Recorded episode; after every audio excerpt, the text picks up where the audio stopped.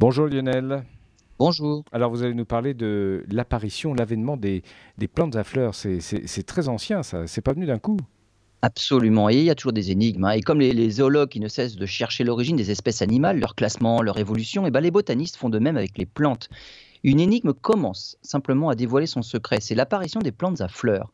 Il y a 400 millions d'années, les plantes ont conquis la surface terrestre. Les plantes à fleurs sont apparues 250 millions d'années plus tard, il y a donc 150 millions d'années.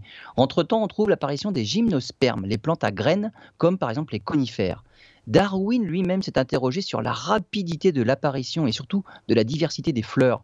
Il qualifie d'ailleurs l'arrivée des plantes à fleurs d'abominable mystère.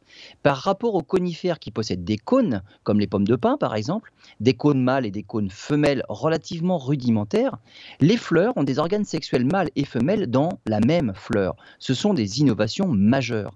La question est, comment la nature est passée des cônes différenciés à la fleur dont la structure est complètement différente?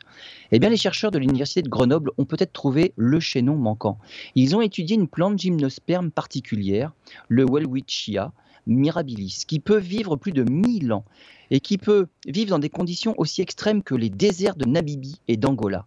Elle possède des cônes mâles et des cônes femelles, mais surtout, dans les cônes mâles, on trouve des ovules stériles et du nectar, ce qui ressemble à un, un, pas en fait vers la future fleur.